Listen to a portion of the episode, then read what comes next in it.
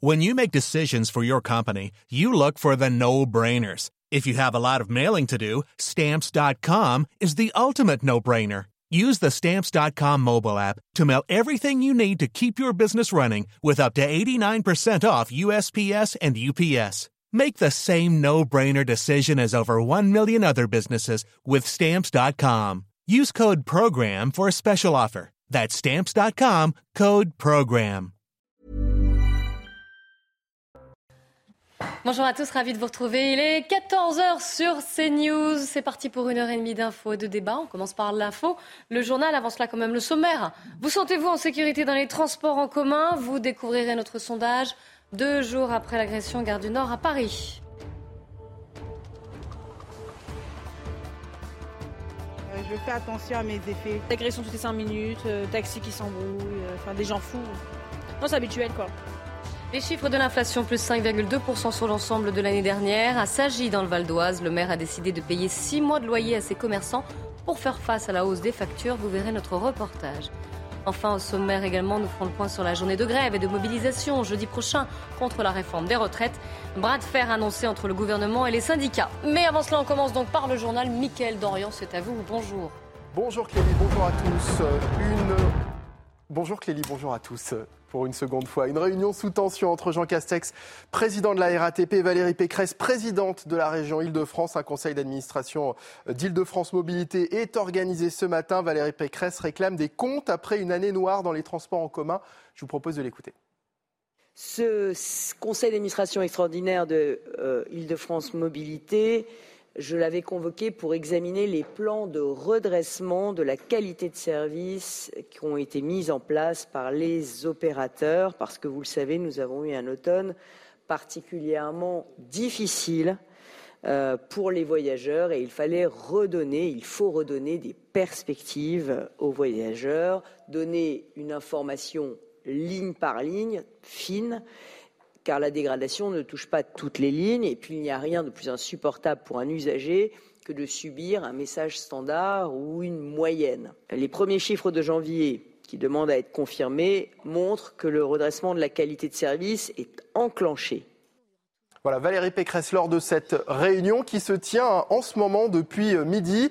Et ces défaillances, le président de la RATP, Jean Castex, les a reconnues. Il a même présenté ses excuses aux usagers. On l'écoute la qualité du service dans, nos, dans les transports publics exploités par euh, le groupe RATP s'est dégradée, en effet, au, cours des derniers mois. Et je voudrais dire aux, millions d'usagers qui recourent quotidiennement à nos services, à ma nouvelle qualité de président de la RATP, vraiment mes regrets, mes excuses de cette situation et surtout ma profonde volonté, avec l'ensemble euh, des salariés du groupe qui sont, n'en doutez pas, viscéralement attachés à l'entreprise et à ses missions de service public, d'améliorer les choses le plus rapidement possible, en lien évidemment très étroit avec notre autorité organisatrice, et, les améliorer aussi, euh, j'en profite pour le dire, en termes de communication et d'information que nous devons à nos voyageurs. Dans le reste de l'actualité, à l'île de Ré, la Cour administrative d'appel de Bordeaux ordonne le démontage d'une statue de la Vierge Marie. La justice estime que cet édifice euh, tombe sous le coup de la loi de la séparation des églises et de l'État. D'abord exposée dans un jardin privé, cette statue réalisée après la Seconde Guerre mondiale a ensuite été donnée à la commune qui l'a installée en 1983 euh, sur un carrefour. Un homme soupçonné d'avoir euh, perpétré des dégradations dans l'église Saint-Louis-Roi à Champagne euh, au Mont-d'Or dans le Rhône a été arrêté, placé en garde à vue. Annonce euh, sur Twitter hein, du ministre de l'Intérieur Gérald Darmanin. Selon le père Martin Charcosset, ces actes du, du fait de leur violence et de leur cible constituent ce que l'église nomme une profanation, je cite. Et puis le footballeur euh, français Benjamin Mendy est déclaré non coupable de six viols et une agression euh, sexuelle. Le jury euh, populaire au Royaume-Uni n'a pas réussi à parvenir à un verdict sur deux autres accusations de viol et tentative de viol. Le procureur a indiqué qu'il demanderait un nouveau procès pour ces deux derniers chefs d'accusation. On termine avec une pratique en vigueur hein, depuis les années 2000, mais c'est une première en Chine, un cheval de course cloné euh, c'est le premier hein, de son genre né et homologué dans le pays. Ce premier clonage pourrait ouvrir à de nouvelles perspectives au secteur des sports équestres. Le reportage est signé Mathilde Couvillier-Flornois.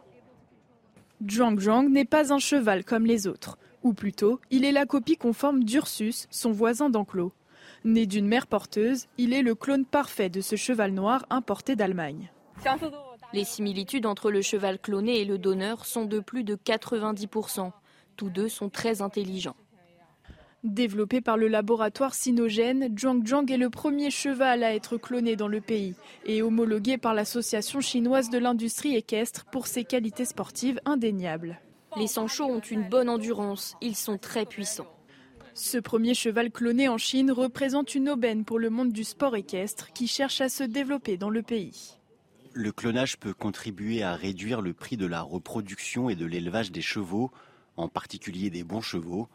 Nous avons parlé avec des cavaliers qui participent aux Jeux olympiques. Ils ont tous plus d'un cheval, généralement deux ou trois. Chaque cheval coûte entre 10 et 20 millions de yuan. C'est très cher. D'autres chevaux de compétition comme Zhuang Zhuang devraient être clonés dans le pays. Pour l'heure, les technologies chinoises sont plus avancées dans le clonage de chats, de moutons ou encore de cochons. Voilà pour l'actualité. Place au débat à présent avec euh, Clélie Mathias et ses invités. Merci beaucoup, Michael. Rendez-vous à 15h pour le journal. Mes invités, Yvan Rioufol, soyez le bienvenu. Philippe Bilger est également euh, parmi nous. Bonjour. Et bonjour à Jean-Michel Fauvergue. J'en profite, hein, votre roman, premier roman d'ailleurs. Hein. Euh, Les hommes en noir, servir ou faillir, c'est aux éditions Plomb. Il est question du raid, mais pas seulement quand même. Ça a inspiré, on va dire, votre votre livre et votre, et votre plume. Le, RAID n'est pas cité, on parle d'une unité d'intervention. Euh, oui.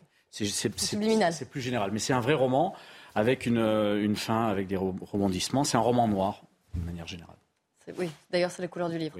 Euh, les hommes en noir, et c'est le titre, Les hommes en noir, donc, aux éditions plomb à découvrir. On va parler des hommes en bleu beaucoup dans cette première partie euh, d'émission. Euh, il y a deux jours, vous le savez, six personnes étaient agressées gare du Nord à Paris. C'est l'une des plus grandes gares d'Europe. Alors nous avons décidé d'y passer euh, plusieurs heures pour voir quel était le niveau d'insécurité, comment ça se passait sur place. C'est un reportage. Régine Delfour, Sacha Robin. Dans le parking de la gare du Nord, nous nous dirigeons vers la sortie. Mais en poussant la porte, une seringue usagée, un mouchoir taché de sang et les restes de médicaments sont étalés sur le sol. Une fois enjambés, nous arpentons les couloirs du métro. Le spectacle n'est pas plus reluisant ici. Des centaines de milliers d'usagers se croisent quotidiennement. Mais depuis l'attaque de mercredi, les contrôles policiers sont renforcés. Certains habitués de la gare nous confient leurs sentiments. Je me suis déjà fait voler, j'ai peur, euh, je fais attention à mes effets. Là, quand on rentre, c'est très dangereux, il y a un peu de tout. Ils viennent mendier, et puis euh, c'est là qu'il faut faire attention les porte-monnaies et tout, parce qu'ils ah s'envolent hein, là. Là, la tire, le téléphone, tout ça, si vous ne faites pas attention, oui. Ils sont très agressifs et ils sont dangereux. Des trafics en tout genre s'opèrent sur le parvis. Ces jeunes femmes travaillent dans la gare et sont témoins de cette agressivité permanente. Il y a des craques partout, euh, des agressions toutes les 5 minutes, euh, taxis qui s'embrouillent, euh, enfin des gens fous. Non, c'est habituel quoi. Moi, je me suis déjà pris un, chassé d'un garçon en sortant des toilettes, comme ça, sans, raison. Un coup de pied dans la, jambe. Des fois, on trouve des craques assis par terre, avec la piqûre dans le bras. Aux abords de la gare, nous découvrons ce tas de kits de seringues stériles. La salle de shoot de l'hôpital Lariboisière se trouve à quelques mètres de là. Voilà pour ce, reportage de Régine Delfour et, Sacha Robin. On vous a posé aussi la question, hein, c'est un sondage CSA pour CNews. Est-ce que vous vous sentez en sécurité dans les transports en commun? Vous allez découvrir les résultats. 46% non, 54% oui. On a posé la question plus particulièrement pour euh, l'île de France. Et là, vous allez voir, c'est 50-50. Jean-Michel Fauvert, comment est-ce qu'on sécurise un tel lieu comme la gare du Nord? Qui est un lieu évidemment de, passage énorme, qui est la plus grande gare d'Europe. Mm. Comment, comment ça se passe quotidiennement? Comment on peut euh, assurer une sécurité minimale au moins dans, cette, dans ce lieu? Alors il faut sécuriser à la fois la, la gare du Nord, mais il faut surtout sécuriser ses abords en commençant par les parkings, euh, on l'a vu dans votre reportage. Et pour euh, et, effectivement, les abords de la gare du Nord, comme ceux de la gare de l'Est d'ailleurs. C'est à côté, c'est pas loin d'ailleurs. Pardon? Ils sont à côté. Enfin, les ils sont à côté, ils sont pas très hein. loin. Mais euh, mais il y, a, y, a, évidemment, il y a, y a, du stup, il y a des rendeurs de stup, il y a. Il y a une salle de shoot aussi. On en a parlé. Oui, l'ambiance est l'ambiance est agressive et, et, et, voilà. Alors comment comment fait-on pour sécuriser à la fois les abords et l'intérieur de la gare? Eh bien, on utilise tous les moyens qu'on a à notre disposition. En réalité, euh, on, essaye de faire une sécurité globale. Il faut à la fois euh, travailler avec la police nationale, mais on sait que la police nationale euh, travaille par objectif quand elle est appelée pour euh, travailler sur, sur des objectifs particuliers, mais il faut aussi travailler sur une présence, euh, une présence qui, qui va être pérenne, du moins qui va s'étendre dans le, dans le temps. L'État peut faire quasiment 24 heures sur 24, puisqu'il y a des passages. Oui, tout à fait. L'État peut faire ça avec, avec des, des, CRS et des, et des gendarmes mobiles, donc des, ce qu'on appelle des forces supplétives, euh, quand ils ne sont pas occupés sur des manifestations. Euh, là, par contre, pour le coup, vous avez aussi des polices municipales. Et à Paris, on a voté dans la loi sécurité globale l'autorisation d'une police municipale à Paris. Où est-elle?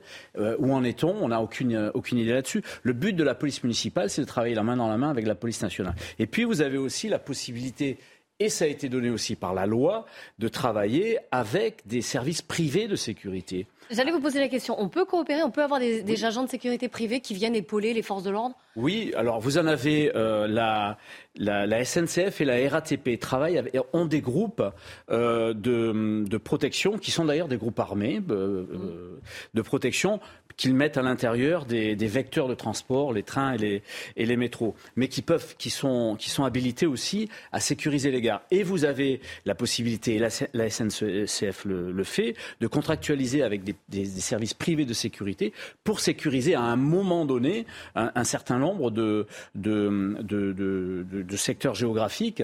Et il faut, il faut utiliser tous les moyens que l'on a, et c'est comme ça qu'on va faire, avec toutes les autorités qui doivent être impliquées, que ce soit le préfet de police, qui qui est, qui est, fortement impliquée, la mairie de Paris, euh, qu'on aimerait être, euh, qu'elle s'implique beaucoup plus, et, euh, et évidemment les, les opérateurs de, des gares et, des, et, et des, des, vecteurs de transport. Mais ça, ça demande ça. des moyens considérables, ce que vous nous décrivez quand même. Non, parce que ces moyens-là existent, ces moyens existent.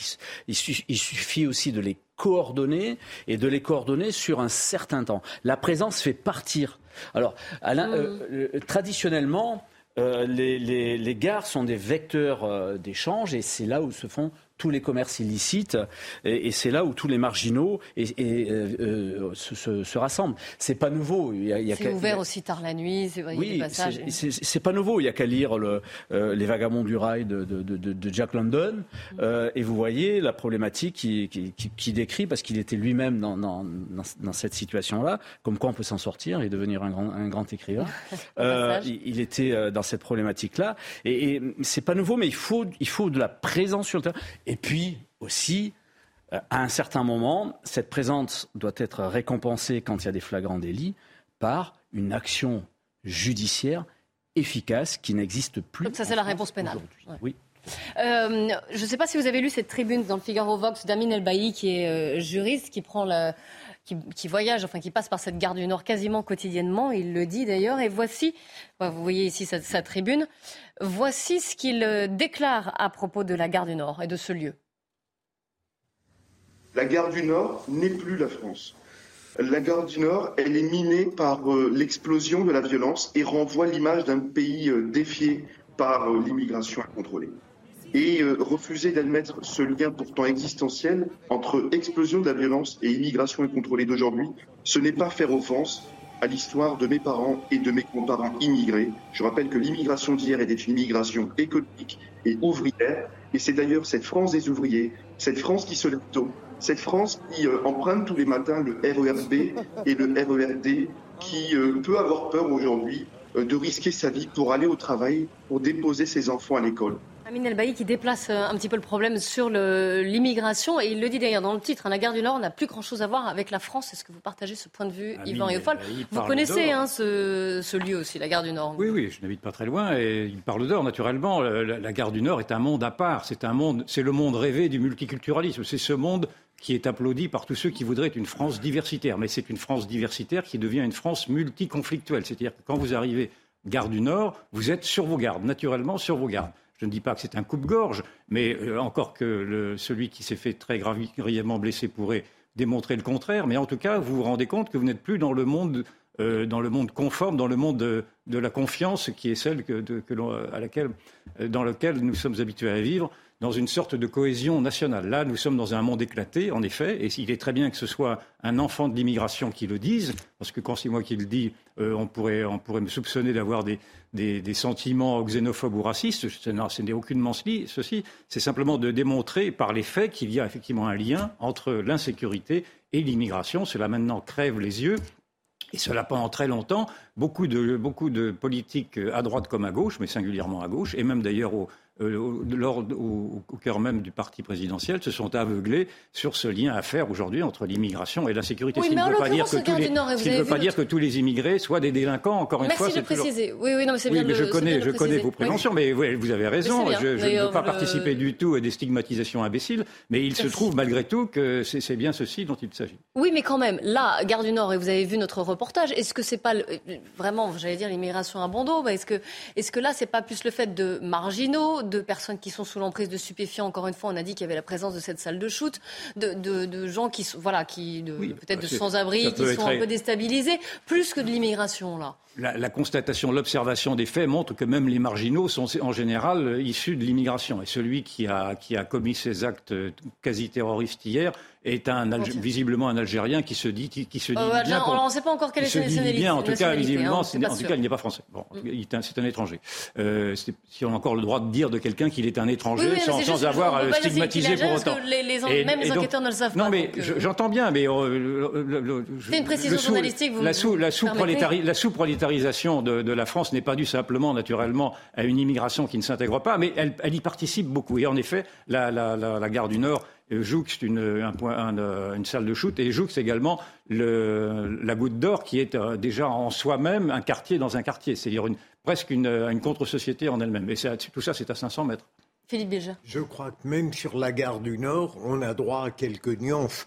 Je rejoins Jean, Jean-Michel dans, dans les outils dont on dispose pour battre en brèche les transgressions. Euh, et il y a trois moyens, trois outils fondamentaux, mais il faut les mettre en œuvre. Et pour le reste, vous avez évoqué, bien sûr, il y a les marginaux, les sans domicile fixe, les gens violents, les gens qui ont bu. C'est une catégorie à part, mais qui peut créer des dangers sérieux. Oui, bien sûr. Et pour le reste... Ou qui, pour... crée, qui crée peut-être un sentiment d'insécurité aussi. Absolument. Et pour le reste, ce que dénonce le, Amin El Bailly, euh, c'est quelque chose qui n'est pas forcément délictuel. Je me souviens être venu un jour à la gare du Nord, revenant d'Anvers en Belgique. Il était 22 heures un dimanche soir. J'ai eu le sentiment, à tort ou à raison, d'une totale dépossession. Je voyais des gens qui n'avaient rien à voir, d'une certaine manière, avec l'image que je me faisais de la France. J'avais peut-être tort. Et ces gens-là n'étaient peut-être pas coupables de quoi que ce soit. Donc c'est compliqué tout de même. même oui, pour mais ça, on le sait bien. Hein. Amin El Bailly propose des, des, solutions. Il a des, des, idées justement pour essayer d'améliorer la situation. Voici l'une d'entre elles et je vous proposerai de réagir après, bien Philippe. Sûr. Nous savons que à chaque fois qu'un fait divers, qu'un drame, qu'un crime horrible euh, euh, s'abat sur les Françaises et les Français, c'est euh, bien souvent le même profil type euh, le même assaillant qui euh, agit. L'agresseur, il est Et pour prévenir l'imminence de son action, et parce que nous savons euh, que euh, leur pays ne les reprendront jamais, il faut pouvoir, par exemple, c'est ce que je propose dans ma tribune, assigner provisoirement à résidence un clandestin qui ne peut pas être expulsé du fait du comportement de son pays le temps de son expulsion. Est-ce que ce serait possible juridiquement d'assigner provisoirement quelqu'un à, à, à résidence je, le dis avec euh, précaution, euh, Clélie, euh, assigner provisoirement à, résidence dans le cas qu'évoque Amin El Bailly, ce serait concevable si c'était voté.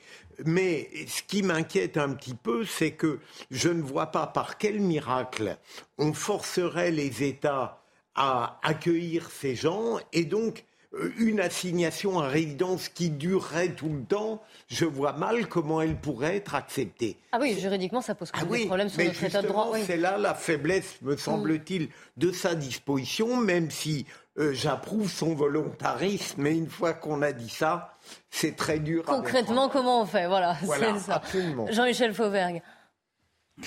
Euh, oui, cette proposition. Euh bah, elle a le mérite d'exister, peut-être de lancer le débat.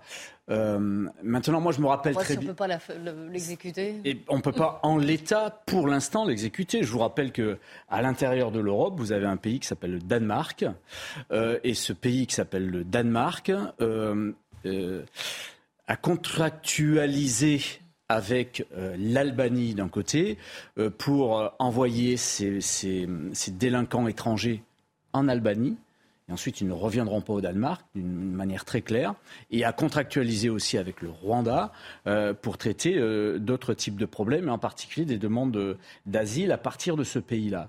Euh, le, le, Danemark est, est, dirigé par une démocratie libérale une démocratie sociale. Euh, sauf qu'au Danemark, euh, vous avez un consensus de tous les groupes politiques sur la sécurité. Si on commençait par là en France, on pourrait déjà évoluer. C'est peut-être un, plus petit pays. Est-ce que ce serait possible de faire la même chose en, France? Est-ce que les, cultures sont les mêmes? Si on l'essaye pas, on n'y arrivera pas. Non, ce qui, ce qui est important, euh, cette insécurité à la, à la gare de l'Est, vous l'avez dit, elle est, elle est, multifactorielle. On a des, des gens qui sont marginalisés et donc qui font peur et qui sont, et, et qui sont agressifs quelquefois. On a, on l'a vu, des trafiquants de, cigarettes, des trafiquants de stupes.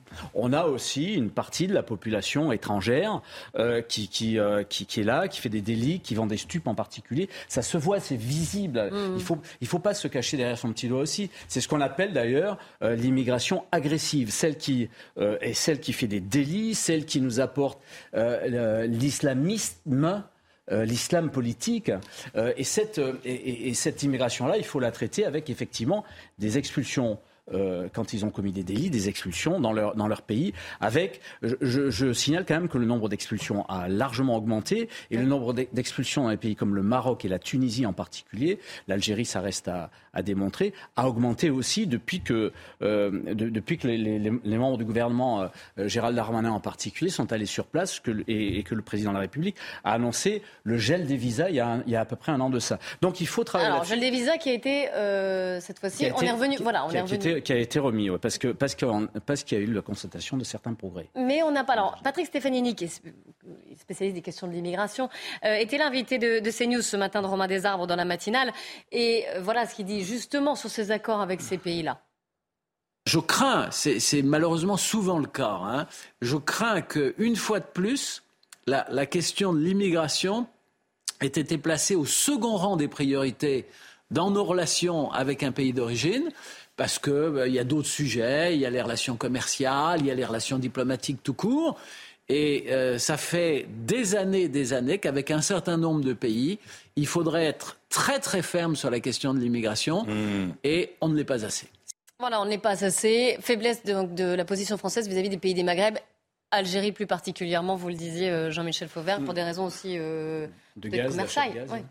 Oui, c'est ça. Et nous avons tous bien compris qu'un clandestin qui met un pied en Europe euh, peut s'installer quasi définitivement en Europe, sauf rares, exceptions où il sera renvoyé. Mais euh, même les médias ont donné le mode d'emploi pour ne pas être renvoyé euh, de là où l'on vient. Il suffit de, jeter ses papiers et de dire que l'on est libyen. Et c'est exactement maintenant ce qui se passe dans tous les cas de figure ou quasiment, puisque vous êtes libyen, vous n'êtes pas expulsable en Libye parce que le Libye n'est pas considéré comme étant un État stable, et donc vous restez par définition. Alors on vous donne des OQTF qui ne veulent plus rien dire parce que cette obligation de quitter le territoire n'est pas, n'est pas valable juridiquement, et, donc euh, ces, ces gens-là resteront ici et ils y resteront peut-être à demeure. Et quant au reste, euh, l'analyse a déjà été faite que nous sommes prisonniers de notre État de droit, c'est-à-dire que la générosité droit de l'homiste de, ces règles-là permettent aux demandeurs d'asile et aux clandestins effectivement d'avoir à réclamer des droits et non pas des devoirs, tandis que la France est maîtrise de ses droits et devoirs est obligée de s'y plier. Et donc, à nouveau, il y a un déséquilibre. donc, pour, euh, on ne s'en sortira que si on décide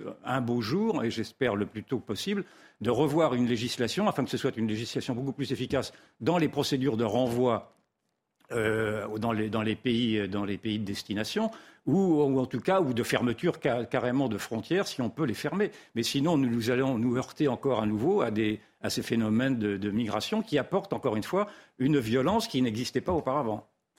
Sur le, le, point que vient d'évoquer Yvan, je suis absolument d'accord. Je sais que c'est un message dur à transmettre, c'est-à-dire la modification radicale de l'état de droit pour le rendre efficace beaucoup plus qu'abstraitement humaniste. Et il y a un autre point, Jean-Michel a évoqué le Danemark. Je crois que la grande différence entre la Danemark et la France, c'est le fait que là-bas, il y a un consensus, vous l'avez dit, mais ils acceptent de voir le réel tel qu'il est. Ça veut dire des chiffres, des statistiques, c'est ça euh, Il me à quoi vous faites référence France, même à droite, même dans la, le camp politique qui paraît le plus euh, lucide, me semble-t-il, sur le plan de la sécurité, eh bien, je ne suis pas persuadé qu'on soit accoutumé à accepter la crudité du réel qu'on subit. Alors, le réel, les chiffres, vous avez peut-être vu, c'est tombé aujourd'hui, le nombre d'entrées irrégulières dans l'Union européenne a augmenté en 2022 de 64% par rapport à l'année précédente. C'est le niveau le plus élevé depuis 2016. C'est les chiffres de Frontex. Hein. 330 euh, 000 entrées irrégulières enregistrées en 2022 et dont 45% sur la route des Balkans occidentaux. On va voir une carte. Euh, les chiffres déjà. Et puis la carte, vous allez, vous allez voir les, euh, les zones et les points d'entrée géographique. Voilà, la carte était peut-être aussi penchée pour la, pour la lire en, entier. Mais vous voyez le gros point jaune. C'est ça que Frontex retient, à savoir cette route des Balkans occidentaux, comme on l'appelle, qui, euh, qui connaît un fort afflux de réfugiés. Yvan Riofol on oublie une chose, c'est que l'Union européenne, telle qu'elle s'est construite, a été construite notamment sur le pilier de l'immigration. L'Union européenne s'est construite sur le modèle de la société ouverte, sur le modèle de la société défendue par M. Soros notamment. Et donc il ne faut pas s'étonner qu'il y ait beaucoup de réticences au cœur même de l'Union européenne, mais c'est également vrai au cœur même du gouvernement français dans le fond, de vouloir appliquer aujourd'hui euh, ce qu'il reprochait aux populistes d'alors, c'est-à-dire de vouloir se protéger d'une identité. Et encore une fois, cette, euh, euh, cette, obligation aujourd'hui existentielle, de mon point de vue, qu'ont toutes les nations de vouloir d'avoir à se protéger de ce qu'elles sont pour ne pas être diluées ensuite dans un monde indifférencié, dans un mondialisme, n'arrive pas encore à être assumée par tous, ces, tous ceux qui se disent progressistes, et Dieu sait s'il y en a dans l'Union européenne ou dans le parti majoritaire aujourd'hui, dans le parti macronien. Et donc, c'est pour ça que vous vous rendez compte que, certes, les gens maintenant disent, accompagnent par le verbe la réalité de ce qu'ils voient, mais les, gestes manquent encore. Et d'autre part, c'était une question que je voulais poser à Jean-Michel Fauvergue, euh, dans les solutions qui sont immédiates, qui sont à opposer, vous n'avez pas parlé de l'armement des, des, forces de l'ordre, de l'armement des policiers et peut-être même de l'armement des milices privées, parce que vous avez suggéré tout à l'heure. Ah là, vous revenez sur la, sécurité. Oui, parce que c'est une interrogation que j'avais. et c'est une des réponses. Bah, écoutez, si, le, si cet homme a été. Euh, oui, oui, oui, mais moi j'avais une question sur, le, ce que vous veniez de dire. Donc on, on, va, on va essayer Non, non, mais n'oubliez pas, on la note. On vous y répondrez. d'avoir à s'armer au point d'interrogation. Puisqu'on commentait cette carte et les chiffres, moi j'ai une question, mais, mais pour vous, euh, cette fois, parce qu'on on le voit, on, 64% en plus aux frontières de l'Union européenne, hein, une arrivée massive euh, qui augmente sans cesse est-ce que ça ne prouverait pas que Seule la France ne peut pas agir et que c'est au niveau européen qu'il faudrait euh, voilà, harmoniser une politique d'immigration? Parce que là, ça ne concerne pas juste la France. Et vous avez bien qu'en plus, les pays euh, limitrophes, vous regardez les cartes, vous les voyez, ce sont eux qui doivent gérer les flux, ce sont eux qui doivent gérer ces, arrivées massives. Donc il faut, la réponse, n'est pas forcément nationale. Elle, est aussi nationale, sauf à décider qu'il n'y a plus de frontières nationales et que ça ne sert plus à rien. Dans ce cas-là, on peut dire que la réponse est européenne et qu'il n'y aurait qu'une souveraineté européenne. C'est le discours d'ailleurs d'Emmanuel Macron. Moi, je pense qu'il y a d'abord une souveraineté nationale et que cette souveraineté nationale oblige euh, les dirigeants nationaux à se protéger, à protéger leur peuple quitte même à remettre des frontières. Mais en effet, euh, la France ne pourra pas, ne pourra pas tout toute seule. Et donc, il va falloir un jour ou l'autre que l'Union européenne se rende compte qu'elle s'est laissée prendre par une idéologie mondialiste qui d'abord est rejetée très violemment, de plus en plus violemment par les peuples. Il faut faire attention à la réaction des peuples. On les croit apathiques pour l'instant, mais euh, on voit bien d'ailleurs qu'au Danemark, si, les, les sociaux-démocrates ont réussi à faire chuter les partis populistes, c'est parce qu'ils ont repris le discours des populistes. Mais il y a quelque chose d'impressionnant tout de même euh, quand on écoute les propos et, le discours des politiques, et on est abusé, moi le premier, euh, par le fait qu'on a l'impression que verbalement, les choses s'annoncent mieux qu'on le disait. Et tout à coup, on a le réquisitoire impressionnant des chiffres. J'avoue que quand j'ai connu ces chiffres-là hier, je me suis dit, mais c'est pas possible, il n'y a aucun progrès. Euh, juste une dernière, la dernière précision, puisqu'avant de partir euh, en pub, Jean-Michel Fauvergue, est-ce que vous voulez bien répondre à la question d'Yvan Riofol Je n'ai pas oublié. Est-ce qu'il faudrait donc armer les milices privées? C'est ça, les milices, les agents de sécurité privée les... Je vous ai entendu parler de. Non, il faut, il faut armer déjà, il faut, il faut armer déjà les polices municipales. Ça, c'est quelque chose ah d'important parce qu'elles sont devenues des cibles et sur Paris, ça pose, ça pose un problème euh, politique parce qu'elles sont devenues des cibles et parce qu'elles peuvent être les primo-intervenants sur mm. une affaire de, de, de tuerie terroriste ou, ou, non terroriste. Mais je voulais je, peux intervenir sur l'immigration Je ne sais pas. Non, rapidement, très rapidement, on est en ah, Dans, une autre vie, j'étais euh, sous-directeur à la police aux frontières, chargé de l'international sur l'immigration et, représentant euh, à Frontex de, la France. Donc c'est intéressant. les, effectivement, ces, chiffres-là, c'est les chiffres qu'on a connus en 2015 et 2016. C'est ce qu'on appelle de. Tout à l'heure, je vous ai parlé d'une immigration agressive. Euh, c'est ce qu'on appelle de, de l'immigration invasive, une immigration qui est complètement. Euh, euh, euh, il faut arriver à une, une, immigration beaucoup plus sélective. On a besoin d'une immigration. Mais ça se fera sans doute à l'échelle européenne. Et ça se, et ça se fera à l'échelle européenne parfaitement.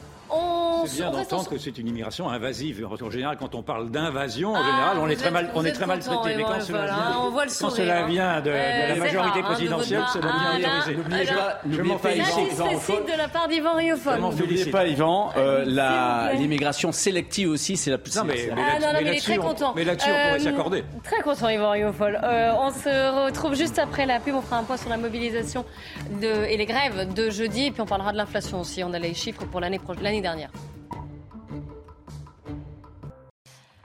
14h35, un point sur l'actualité. Clémence Barbier.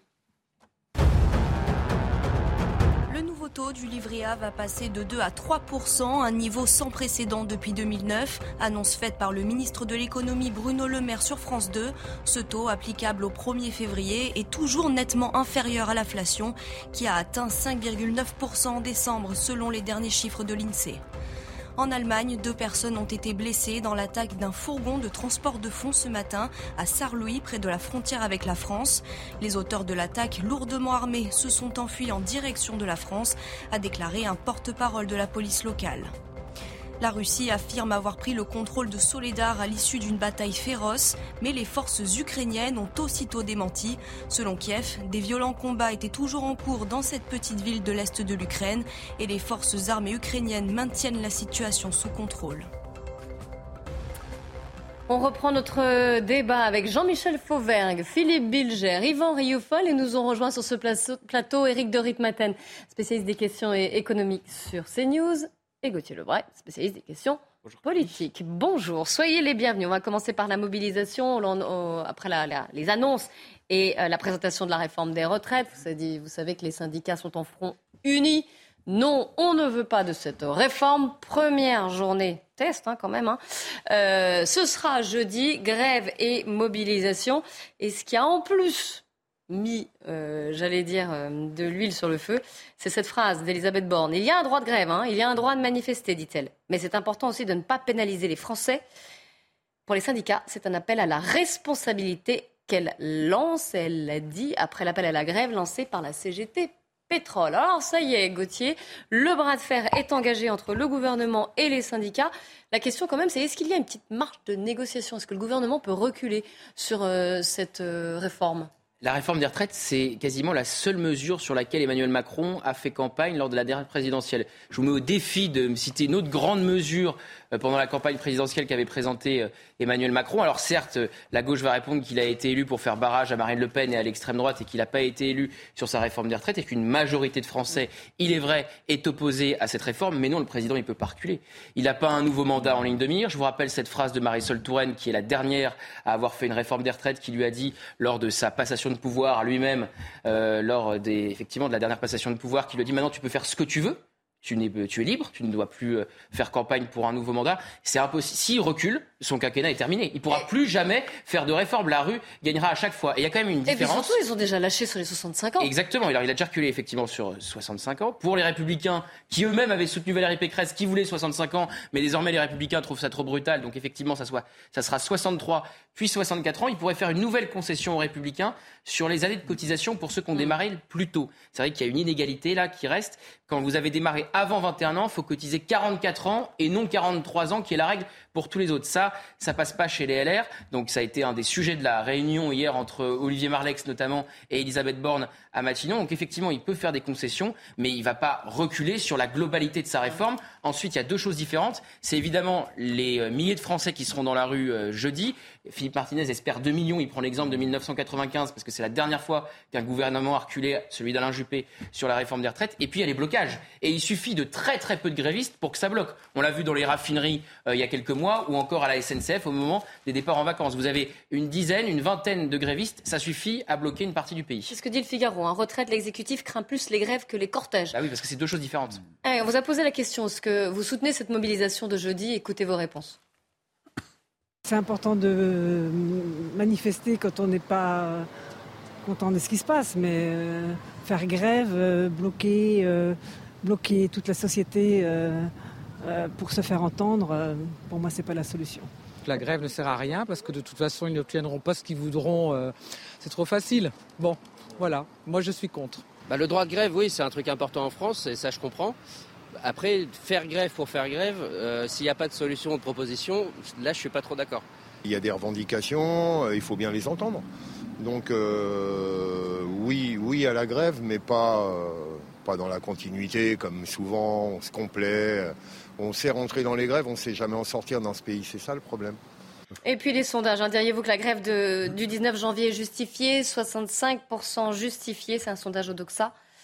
Euh, autre question, êtes-vous favorable ou opposé au recul de l'âge légal de départ à la retraite? 62% opposé. Alors, oui, Gauthier qui veut reprendre la parole, j'allais la distribuer. L'opinion s'inverse si les Français peuvent plus faire le plein, s'ils peuvent plus prendre le train, s'ils peuvent plus prendre le métro, ah, on va, on va s'ils peuvent plus déposer leurs enfants à l'école, au bout d'un moment, peut-être que l'opinion s'inversera, non pas sur le fond vous de la piquez, réforme, vous piquez le papier d'Éric, Gauthier. Aux grèves et, et, aux manifestants. Ça se fait pas. Vous prenez le papier d'Éric de Ritmaten. Et...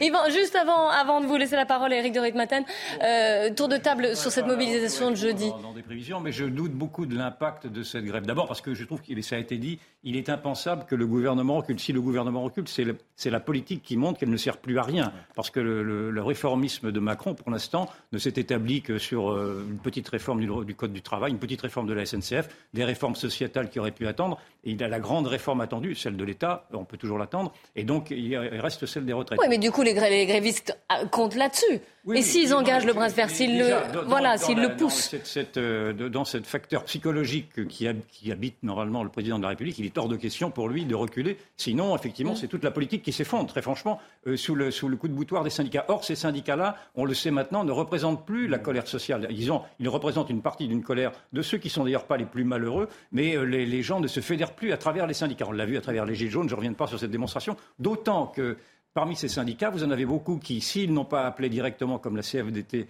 pour voter Macron, et ils le savaient en, en tout état de cause, euh, beaucoup ont appelé à voter contre Marine Le Pen, donc pour Macron également. Donc tous ces gens qui vont défiler dans la rue euh, jeudi sont des gens qui, malgré tout, ont avalisé euh, l'arrivée de Macron au pouvoir. Donc il y a quand même là aussi chez eux une sorte d'hypocrisie à découvrir aujourd'hui, ce que ma, ah oui. un, un, sujet que, oui, il avait prévenu.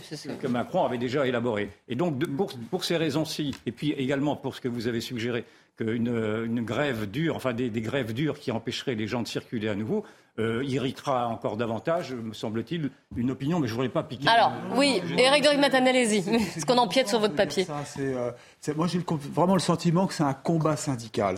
Parce que si vous voulez, où la grève va être la plus dure, c'est toujours, ce sera dans les entreprises publiques ou parapubliques, ça va être encore la SNCF, c'est la RATP, ça va être sûrement dans les lycées professionnels, on en a parlé, euh, ça va être encore dans les raffineries de pétrole. Et si vous regardez qui est toujours majoritaire dans ces entreprises, c'est toujours la CGT. C'est la CGT qui est derrière. Alors la CFDT aussi, bien sûr. Mais il y a d'une part les syndicats, il y a aussi d'autre part les collectifs. Alors là, il y a des gens de collectifs qui vont sûrement aller dans la rue.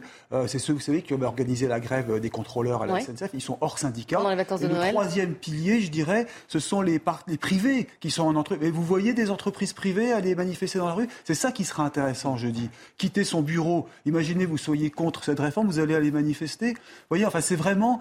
Euh, on, on, se pose la question est-ce que le, les entreprises privées, et c'est ça qu'il faudra voir, descendront vraiment dans la rue pour dire on ne veut pas de cette réforme. En tout cas, ça pourrait être contre-productif?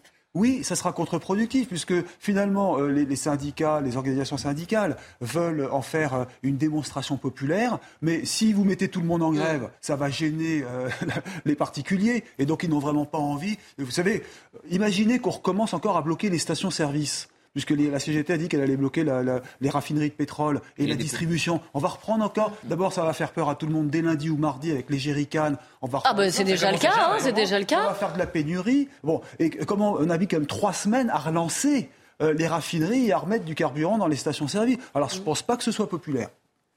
Jean-Michel Fauvergue et Philippe Bilger. Je, me demande, bien sûr, euh, Emmanuel Macron n'a pas l'intention de reculer mm-hmm. sur un plan politique et social, mais je me demande si vous n'êtes pas en train de sous-estimer un mouvement, parce qu'évidemment, on ne souhaite pas qu'il réussisse pleinement. Mm-hmm. Mais je suis persuadé que euh, pour la première fois, un syndicalisme uni, euh, face à une réforme, ce que unanimement il récuse qui sera attisé par un anti-macronisme. Comme l'a dit Olivier Maralek, je ne suis pas sûr que, au fil des jours, ça ne puisse pas mettre la France dans un tel état. Non pas qu'Emmanuel Macron change, mais que le rapport de force pourra être inversé. Je me demande si peut-être vous n'êtes pas, et sans doute plus lucidement que moi, optimiste, parce qu'au fond, vous sous-estimez la puissance de ce mouvement syndical unique. Jean-Michel Fauvergne oui, moi j'ai entendu ce qui, a, été dit, je, je, le partage largement ce qui a été dit, et, j'entends aussi l'inquiétude de, de, Philippe Bilger. Effectivement, c'est une inquiétude, qui, c'est quelque chose qu'il faut surveiller. Euh, une fois que j'ai dit ça, j'ai pas dit grand-chose, et, et, je vais essayer quand même d'approfondir d'approfondir une chose qui, moi, me, m'impacte assez, assez rapidement, c'est que euh, cette, cette, euh, cette, réforme de la, de la retraite, elle, ça, ça, dure depuis le premier quinquennat. On a commencé avec une retraite à points, etc.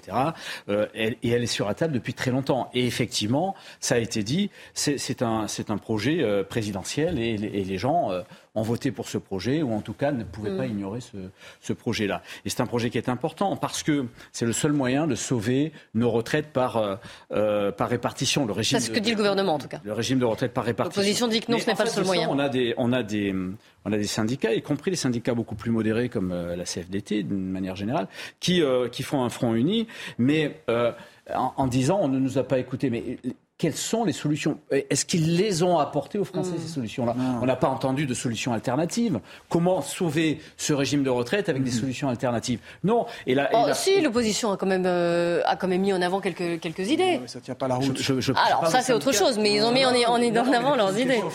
Des, propositions alternatives qui, euh, qui, euh, qui, qui, apportent d'ailleurs un, une une, solution euh, au financement de ces retraites sans, sans mm. euh, embarquer là-dedans, sans, sans, sans, diminuer les retraites, sans diminuer les salaires. La CFDT ne veut pas qu'on touche à l'âge. Elle était par exemple favorable à la dernière réforme des retraites à points d'Emmanuel Macron. J'ai bien entendu, mais en dehors de ça, on ne touche pas à l'âge. Comment on fait? Qu'est-ce qu'on fait? Et, et, ça, euh, à mon avis, ça impacte les, mm. Français et, et, on le voit. Votre, votre le sondage là, qui, qui, qui est, donc ça dans le Figaro, est complètement à l'opposé du radio que, l'on mm. vient d'entendre. Les gens se, disent dans le radio-trottoir que vous avez, euh, que, vous avez euh, passé, ils se disent mais... Ils veulent pas que ça dure. Oui, ok, il faut pas que ça dure. Qu'est-ce qu'on propose en, qu'est-ce qu'on propose en échange? Rien. Non, et puis il y a. je... Oui, pardon, moi Je doute de l'effet d'entraînement que vous redoutez, Philippe, parce que je ne suis pas sûr que les Français s'identifient à ce mouvement syndical dans la mesure où c'est le c'est le secteur public qui s'en tire le mieux et qu'à nouveau, en fait, cette réforme ne résout pas la grande disparité qu'il y a entre le secteur privé et le secteur public. Le secteur public euh, préserve mm. ses avantages, préserve ses intérêts. C'est-à-dire que, très concrètement, dans le secteur public, ce seront les six derniers mois qui seront pris en compte à nouveau tandis que dans le secteur privé, ce sont les 25 dernières années. Euh, le secteur public a droit à une à une, retraite par capitalisation, qui est un gros mot pour le reste avec le préfond, etc. Et en plus, ce secteur public coûte, à l'État, coûte à l'État à peu près, donc à nous-mêmes, tous les ans, à peu près sous votre contrôle, à peu près 10 milliards, milliards d'euros qui seront à nouveau à, mettre au profit. Donc, je pense qu'il y a tous les éléments, au contraire, pour le secteur privé, de ne pas se solidariser du secteur public. Pas besoin d'entraînement pour bloquer le pays, il suffit de quelques ah, dizaines de grévistes. Et, je, rappelle juste qu'on a battu un record lors de la dernière réforme des retraites qui n'a pas été jusqu'au bout puisqu'il y a eu le Covid. Ensuite, 50 jours de grève à la RATP et à la SNCF. Là, je parlais Donc c'est possible que le pays soit paralysé pendant. Eric, un mois. rapidement, Philippe. Bien sûr, bien sûr. Un tout petit mot pour avoir vu pas mal de dirigeants ces derniers temps parler de ce thème, c'est que euh, on va en arriver un jour au moment où on pourra plus autoriser les grèves, comme l'Italie l'a interdit certains jours. Mais pendant, voilà, sur certains jours, notamment des jours de vacances, de, la grève ou va de fêtes. devenir impossible. À ce moment-là, les Jeux Olympiques l'an prochain, euh, on va se mettre en grève parce qu'on est Phil- contre. tel Philippe, en un mot Un droit Ce qui me constitutionnel. fait peur, Oui, en réalité, euh, c'est que on sait bien que les mouvements ont toujours un objet précis, Mhm. mais que souvent ils sont dépassés par leur objet. Il y a une coagulation de crise depuis quelque Mhm. temps, et j'imagine bien qu'elle pourrait s'ajouter au problème de la retraite. Moi, je crois beaucoup à cette. Alors, opposition politique qui pourrait se. Justement, parce qu'il y a une, elle intervient cette réforme de retraite dans, une, dans un contexte qui est euh, hautement inflammable. On va parler de l'inflation dans un Le instant. contexte euh, n'est jamais bon avec pour une réforme des retraites. C'est vrai, de toute La façon. Mais alors là, le Covid, euh, particulièrement, le non, contexte c'était avant le bon. Covid. C'était avant le Covid. Là, il y a quand même une inflation. Non, mais qui après, est- Emmanuel Macron a reculé parce Ah qu'il oui, ne voulait après. pas, au moment du déconfinement, quand ça a remettre été la réforme des retraites Oui, sur la table. Mais parce que les Français étaient il l'avait lancé, il n'y avait pas encore le. Covid. Mais donc, il y a, il y a une inflation, il y a des, euh, et vous le savez, et qui pose un problème, plus la hausse des factures d'énergie. Je voudrais vous passer ce reportage. Ça se passe dans un petit village du Val d'Oise, s'agit là, le maire, pour aider ses commerçants, pour dire non, ne partez pas, ne mettez pas la clé sous la porte, il va payer six mois de loyer à ses commerçants. C'est un reportage de Thibault Marcheteau, Célia Barotte. S'agit un village d'un millier d'habitants qui ont encore la chance de profiter des commerces de proximité. Mais avec l'inflation, les factures gonflent et la peur de voir ces entreprises mettre la clé sous la porte alerte la mairie qui décide de les aider en exonérant leurs loyers commerciaux pendant six mois. pour qu'on continue à apporter un service à nos, habitants et à ceux des villages alentours. Et c'est aussi un lieu de vie, un lieu d'échange. Une aide qui représente une économie de 500 euros par mois pour cette boulangerie qui a récemment vu sa facture d'énergie mensuelle passer de 2000 à 5000 euros. On remercie euh, énormément le maire de la commune. Maintenant, euh, l'aide que le maire nous propose par rapport à la, la consommation et au coût de l'énergie, ce n'est rien en fait. C'est euh, symbolique. La boucherie bénéficie également de cette aide votée à l'unanimité par le conseil municipal. Un investissement de 6 000 euros pour la mairie qui compte bien sauver ses commerces et continuer de faire vivre son village. Et nous sommes en ligne avec Nicolas Meillan, qui est ingénieur expert énergie. Bonjour, merci de réagir en, en direct. Euh, On va parler de l'inflation dans, dans un instant, mais juste avant, euh, juste sur le, la question énergétique. Là, vous avez vu ce reportage, cet exemple, ce maire qui va donc aider ses commerçants. Combien de temps ça peut durer cette situation Bah, si vous voulez, on a décidé euh, en début d'année dernière de nous priver du notre principal fournisseur de pétrole et de gaz. Donc malheureusement, euh, tant que c'est le cas et donc tant que cette guerre dure, euh, ça risque de durer. Alors la bonne nouvelle, c'est que sur l'électricité, on a une amélioration depuis la fin de depuis le début de l'année, puisque petit à petit on remet en marche nos, nos réacteurs nucléaires et qui fait très chaud, qui fait très doux. Donc c'est une mauvaise nouvelle entre guillemets parce que c'est beaucoup de réchauffement climatique, mais euh, ça nous permet peut-être de sauver euh, quelques milliers, voire dizaines de milliers de, commerçants parce que ils auront moins le couteau sous la gorge.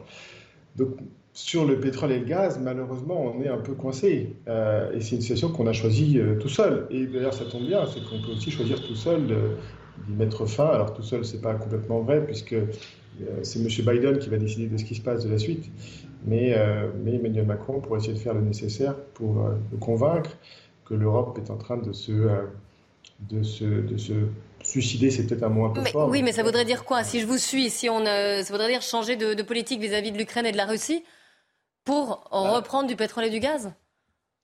C'est pas forcément pour en reprendre, mais c'est-à-dire que quand vous enlevez du marché mondial le premier euh, exportateur mondial de gaz et le premier producteur mondial de pétrole, forcément, ça met de la tension sur le marché.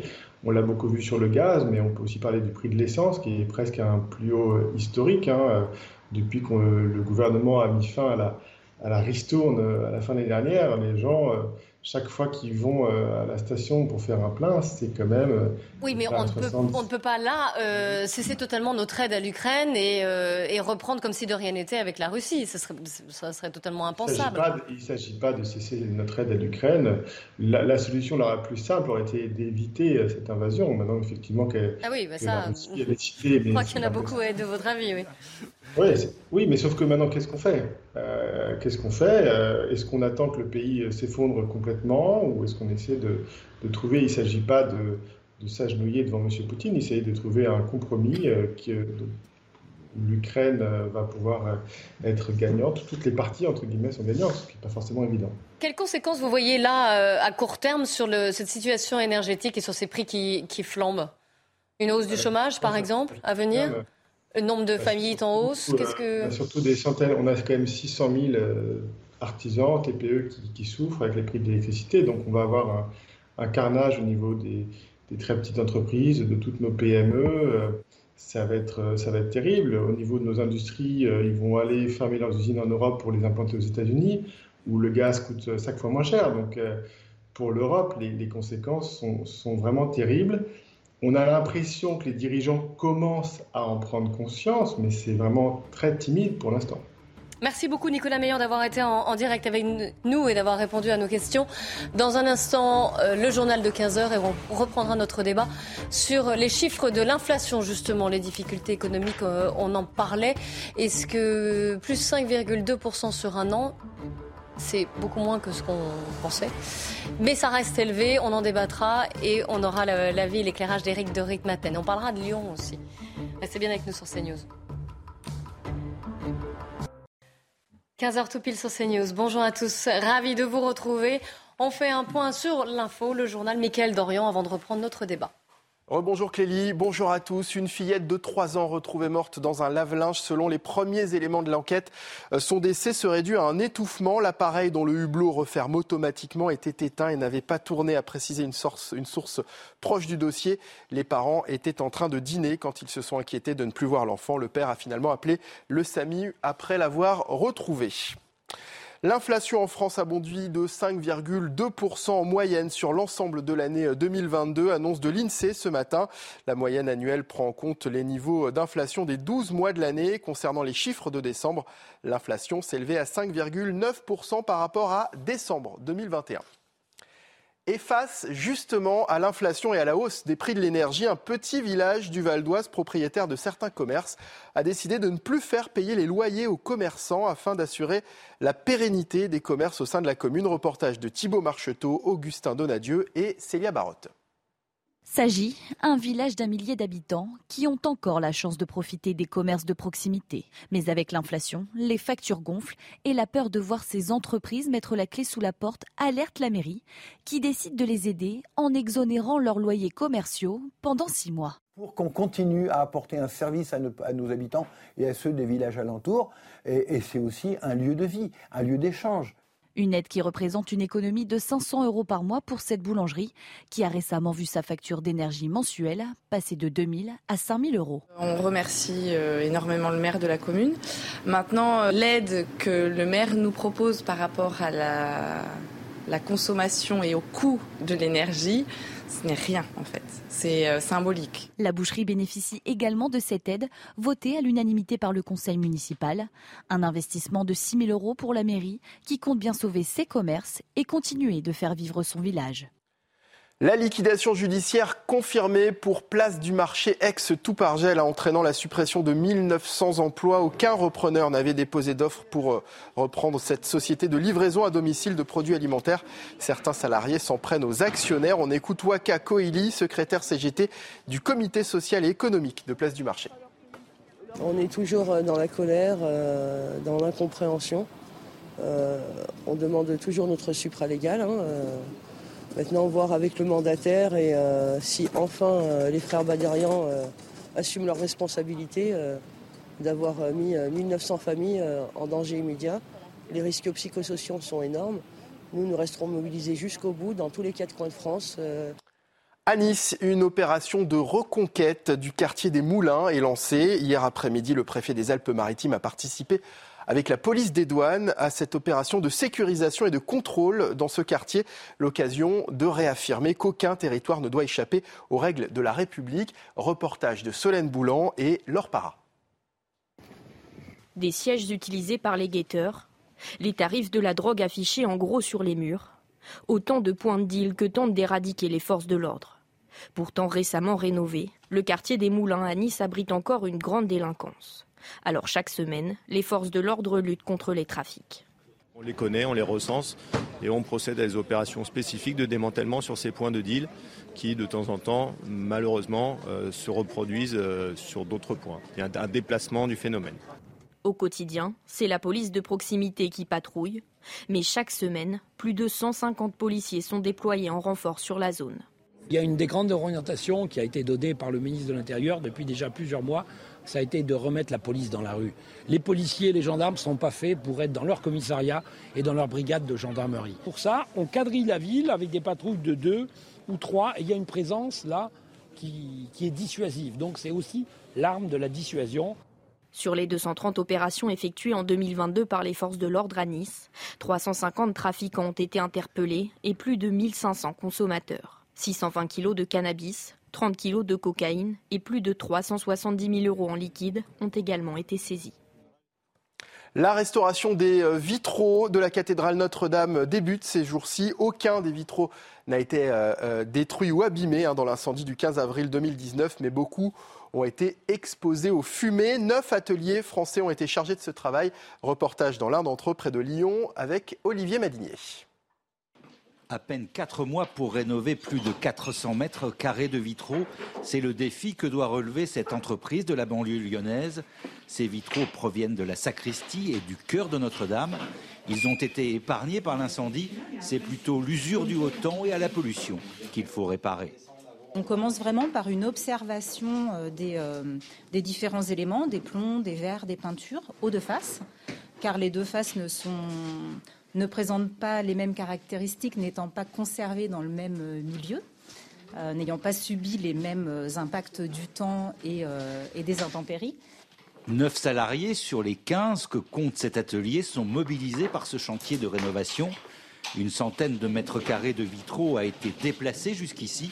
300 autres sont rénovés sur place dans la cathédrale. Les pompiers ont, ont vraiment intervenu de manière intelligente, c'est-à-dire qu'ils n'ont pas arrosé les vitraux, mais arrosé autour des vitraux. Et euh, cela a, permis, d'en sauvegarder euh, une très très très grande partie. Donc il y a eu un beau travail de fait en amont euh, lors de l'incendie et, sur la préparation du chantier.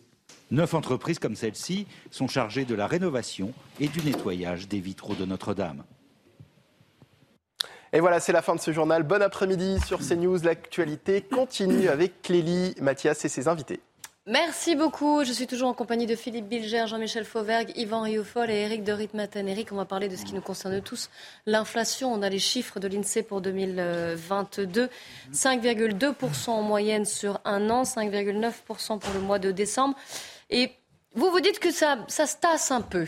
Ça se tasse, vous êtes plutôt optimiste en tout cas. Bah, ça ralentit en tout cas sur l'année. Vous savez, il faut comparer aux autres pays de l'Union européenne où c'est 10% la moyenne. Hein. Donc on est euh, pratiquement quand même euh, à la moitié hein, si je prends les 12 mois de 2022.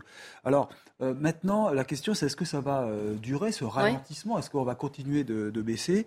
Bah, Écoutez, quand on consulte la grande distribution, on s'aperçoit que non parce que en fait les prix de l'alimentaire restent très élevés. Et oui, là 5,2 c'est une moyenne, hein, parce qu'on voit quand on va faire nos courses, euh, c'est pas 5,2% en plus hein, sur certains produits. Exactement. Et justement, l'alimentaire, j'ai regardé, ne pèse que 16% dans le panier de l'inflation. C'est rien, 16%. Vous voyez, c'est vraiment tout petit. il y a plein d'autres postes. Enfin, il y a des choses qui sont pondérées. Donc, euh, si vous voulez, ça reflète pas vraiment la réalité. D'ailleurs, il y a un indice européen qui montre qu'on serait au-dessus, on serait plutôt à, 7% d'inflation. Mais bon, euh, ça ralentit quand même parce qu'il y a eu les aides de l'État pour le carburant. Euh, il y a eu aussi le bouclier, vous savez, sur l'électricité, 4% de hausse seulement en 2022. Donc on est mieux que les pays européens. Mais la grande distribution, je le disais, euh, négocie les tarifs d'achat, les prix d'achat trois mois avant. Et d'après Michel-Édouard Leclerc, c'est vrai qu'il a des augmentations qui sont à deux chiffres. Et donc ça veut dire que ça va se retrouver dans les magasins euh, courant janvier et février. Donc les prix vont continuer quand même d'augmenter en alimentaire. Maintenant, après, ça va ralentir, c'est certain. toutes les prévisions le disent en tout cas. J'espère. Euh, il y a eu une bonne nouvelle, entre guillemets, à pondérer hein, d'ailleurs aussi, c'est le livret A. Euh, oui. Livret A plus 3%, ça a été confirmé euh, aujourd'hui. C'est à la fois une bonne et une mauvaise nouvelle en fait. Alors c'est une bonne nouvelle parce que euh, c'est passé de 2 à 3% donc Mhm. la progression est quand même très importante. Je crois que c'est pas vu depuis 2009. Euh, ça veut Oui, dire oui, ça que, fait une vraie différence, hein, sur nos fait- économies. Ah oui, et puis c'était pas loin de 0% il y a encore euh, un an et demi. Alors simplement si vous avez le plafond, j'ai regardé le plafond, c'est 23 000 euh, euros à peu près. Là, ça fait 700 euros d'intérêt. Si vous avez la possibilité de mettre 23 000 euros sur votre livret, ben, vous aurez 700 euros d'intérêt. Mais comme, et puis il faut garder un an et pas y toucher, il faut préciser quand même, y- pendant un an. Et euh, le problème, c'est que l'inflation étant, disons, autour de 5%, bah, en fait, votre pouvoir d'achat, c'est 23 000 euros, ils ont perdu, ils vont perdre 5%. Vous voyez? Et grâce à- aux 3% offerts par euh, euh, le livret A, ils vont regagner un petit peu. Mais au final, le solde sera négatif parce que vous aurez perdu quand même 450 euros sur cette somme placée sur le livret A au maximum. Donc, vous voyez, ça permet d'amortir un peu la perte, mais votre pouvoir d'achat va s'éroder. Tour de table en réaction sur ces chiffres de l'inflation euh, aujourd'hui et les conséquences évidemment sur nos vies quotidiennes. Philippe Bilger. Eric, dans son exposé limpide, nous, nous démontre une nouvelle fois que la France, euh, d'une certaine manière, se console en disant qu'elle fait un peu mieux que les autres. Ouais, c'est vrai, Jean-Michel Oui. Fauvergue. Oui, elle fait, elle fait un peu mieux que les autres. Et là, j'apporterai un peu le- la, la- la critique à l'ingénieur qui est intervenu tout à l'heure. Elle fait un peu mieux que les autres parce que la France, euh, même si elle est critiquable sur l'évolution du plan, euh, euh, du plan euh, de- de- de- de- des énergies euh, euh, nucléaires, eh bien, la France est, est- est un pays d'énergie nucléaire. Et, et c'est parce que l'énergie coûte un peu moins cher en France que aussi qu'on a cette inflation qui est moins importante que nos, que nos collègues européens. J'aurais bien aimé montrer un tableau que vous Oui, avez allez-y. préparé, euh, et Paul, qui est en régie, va pouvoir le montrer. C'est justement l'inflation. On est revenu à 1983, avec 5,2% sur un an. Eh ben, on n'a jamais eu une inflation aussi élevée depuis 1983, donc ça fait 37 ans, hein, quand même. Hein, c'est euh, ou 85, pardon. je- C'est c'est 1980. Oui, 85, moi, ce que 85, j'ai dans mes ça. Papiers. Ça fait tout cas. 37 ans. Vous allez voir le chiffre, parce qu'on partait à l'époque, vous avez vu, en, en 1980, On- on, on était voit au votre sommet. tableau. Voilà, on était à 13,4. On est descendu à 7,4 en 84. Vous voyez, vous voyez cette descente pour arriver à 0% en 2015. Oui, mais Eric, à, cette époque-là, et moi je m'en souviens, euh, alors peut-être pas en 85, mais avant, euh, les salaires étaient indexés Hmm. à, à l'inflation. Oui, C'est-à-dire- grosse différence. Ah oui, oui, ouais. Ça, c'est Énorme sûr. différence. C'est-à-dire que les, les crédits que vous aviez, vous coûtaient plus, vous, vous coûtez plus rien. Bon, voilà, c'est ça. Alors, autre avantage, vous nous demandez de l'inflation, on n'en parle jamais, mais je vais vous l'annoncer. Ça vous-. C'est que l'État, grâce à 6% d'inflation ou 5% d'inflation, eh bien, la dette va perdre, elle a déjà perdu 6% en un an, elle c'est va à perdre notre encore détriment 5%. quand même, hein. Et donc, voilà, c'est au détriment, mais l'État, ça- peut-être que ça l'arrange un peu quand même de voir sa dette fondre grâce à l'inflation. Yvan Rioufol? Apparemment, on peut mettre au crédit, en effet, du gouvernement et d'Emmanuel Macron le fait que l'inflation en France soit inférieure à la moyenne nationale. Mais il y a des explications qui ne se résument pas, effectivement, au coût de l'énergie, parce que le coût de l'énergie, malgré tout, est très fort.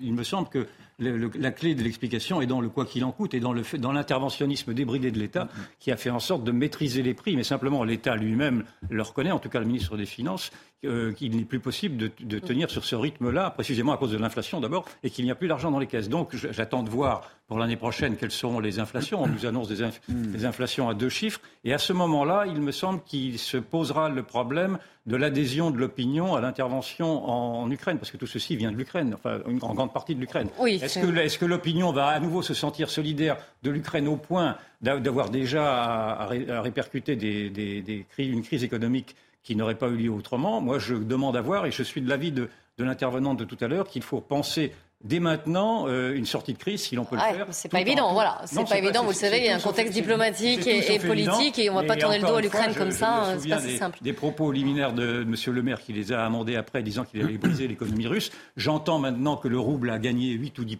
alors qu'on disait qu'il s'effondrait. Ils ont d'autres donc, il y, a problèmes. beaucoup, il y a beaucoup de fake news qui sont, qui sont mises également là-dessus. Juste, je voudrais terminer, il nous reste que quelques minutes. Je voulais terminer sur cette, euh, cette petite note lyonnaise, si vous voulez bien. Vous le savez, on est dans un contexte, on en parlait de sobriété énergétique. Et donc, pour euh, éviter que les équipes de la municipalité lyonnaise aient froid, la euh, ville de Lyon, qui est dirigée par des élus et le maire notamment écologiste, il a commandé des doudounes, 450 doudounes. Sauf que certains ont regardé d'où elles venaient. Eh bien, elles ont fait des milliers de kilomètres puisqu'elles viennent du Bangladesh. Alors évidemment, c'est dénoncé, euh, c'est dénoncé par les opposants et aussi par d'autres responsables écologiques en disant non mais on- voilà, vous voyez ici les communiqués euh, dessus. La ville vient d'acheter 450 doudounes sans manches pour les agents municipaux suite à la mise en œuvre d'un plan de sobriété énergétique qui se traduit par euh, la baisse des températures dans les services. Voilà, et ils dénoncent quand même l'achat de ces doudounes qui sont confectionnés donc au Bangladesh, ce qui veut dire que écologiquement, c'est pas un très bon bilan. Tour de tabac rapide. J'ai envie de m'abriter sous Michel Audiard. Euh, euh, il y en a, les maires écologistes, enfin celui de Lyon se caractérise parce qu'il ose tout. On ne terminera pas la phrase. Yvan Rioufol bah, Écoutez, non, vous avez tout dit, c'est absolument ridicule. Euh, non, je ne je, trouve pas le je trouve pas le bon mot pour pouvoir accabler ah, bah, Philippe Bilger était très fort avec euh, Audiard, c'est ça Si tous les convolets, tu seras en orbite. Oui, bah, Moi, je constate que c'est des doudounes sans manches. Quand ils achèteront les manches, j'espère qu'ils achèteront français. On verra. Merci à vous d'avoir euh, participé à cette émission. Merci aux équipes techniques et éditoriales qui m'aident à la préparer, tout particulièrement Paul Coudray et Jacques Sanchez. Je vous dis à lundi 14h. En attendant, c'est 80 10 minutes info. Michael Dorian et ses invités qui vont venir hein, sur les problèmes de sécurité dans les transports en commun, mais également euh, dans les gares, notamment Gare du Nord. Vous savez qu'il y a deux jours, un, agresseur a poignardé six personnes à l'arme blanche. On en parle sur CNews. N'oubliez pas aussi hein, cnews.fr pour le replay ou pour avoir davantage d'informations.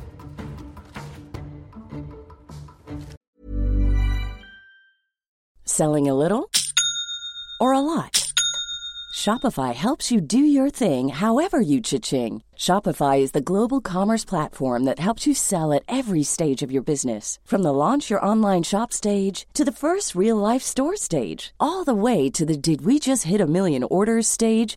Shopify is there to help you grow. Shopify helps you turn browsers into buyers with the internet's best converting checkout. 36% better on average compared to other leading commerce platforms because businesses that grow grow with Shopify. Get a $1 per month trial period at Shopify.com slash work. shopify.com/work.